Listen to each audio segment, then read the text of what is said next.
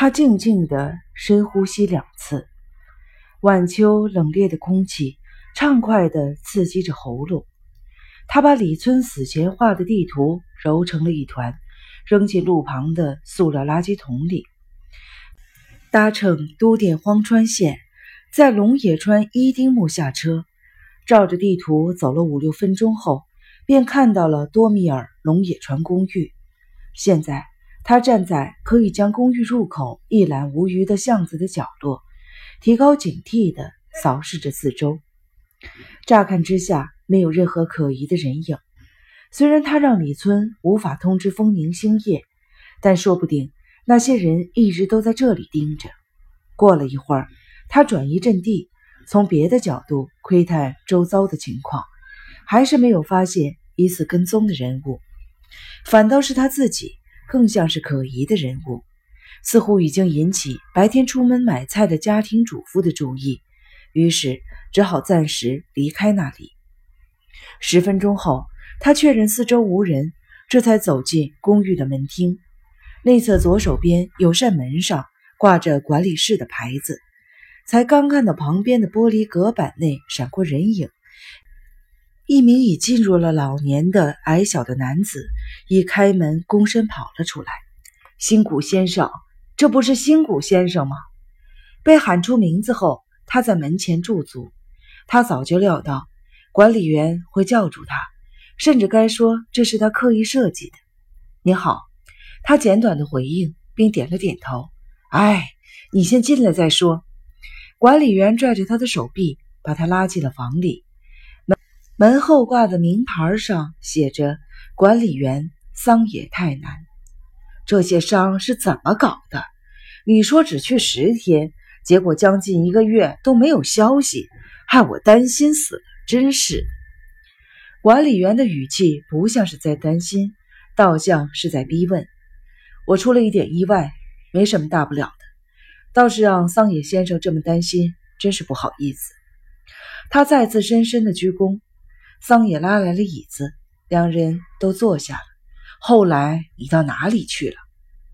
后来你忘了，就是那个叫做什么赤井的坏家伙。硬把你带走之后啊，是赤井把我带走的。我懂了，那家伙果然想杀我，所以才把我从这里带走。他抿紧双唇，思索着。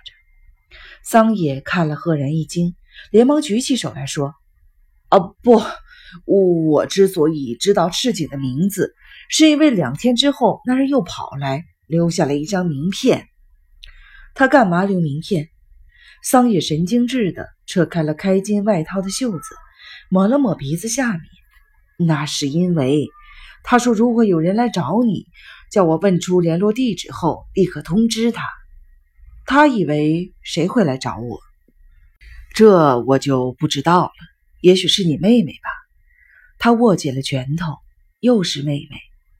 那么我妹妹来过吗？没有。怎么，你没跟你妹妹见面吗？呃，因为我这阵子不在东京，还有其他人来过吗？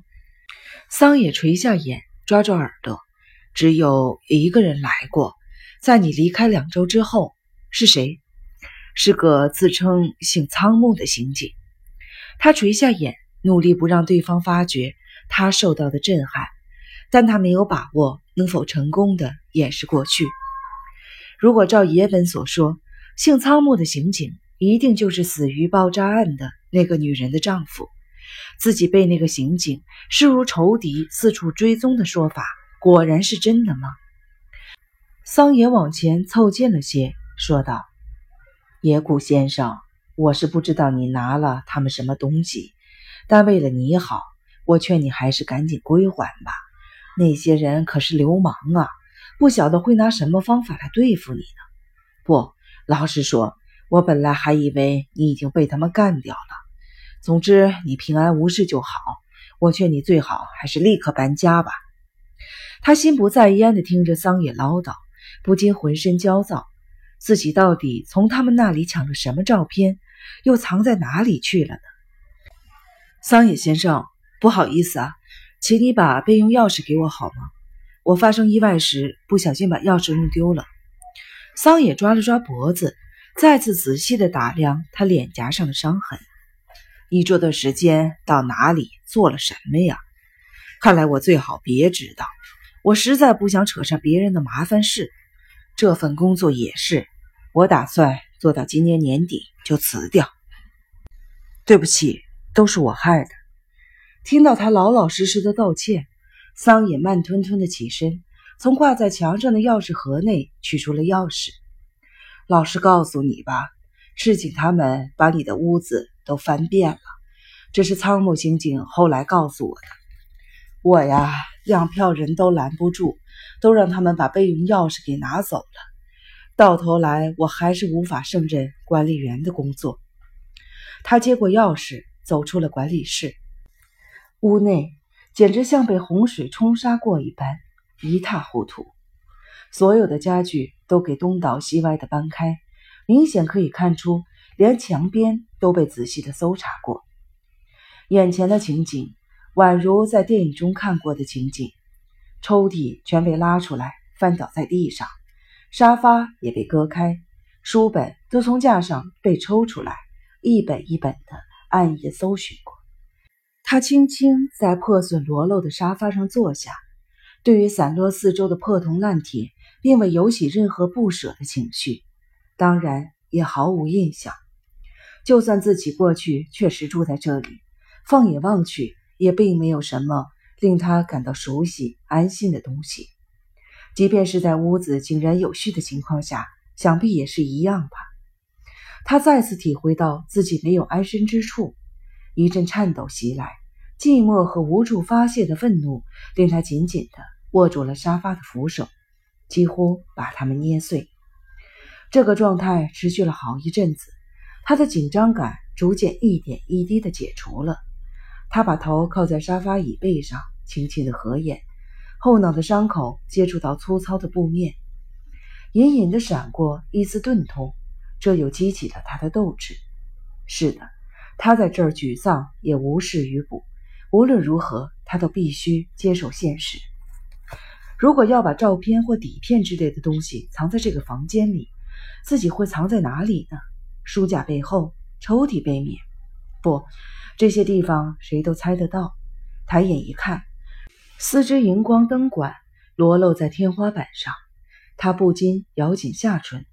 那些人连塑料灯罩都拆下来搜过了，搜得这么彻底，还找不到，显然照片不是藏在这里。可是除此之外，自己还能有什么隐藏之处呢？难道真的是交给妹妹保管？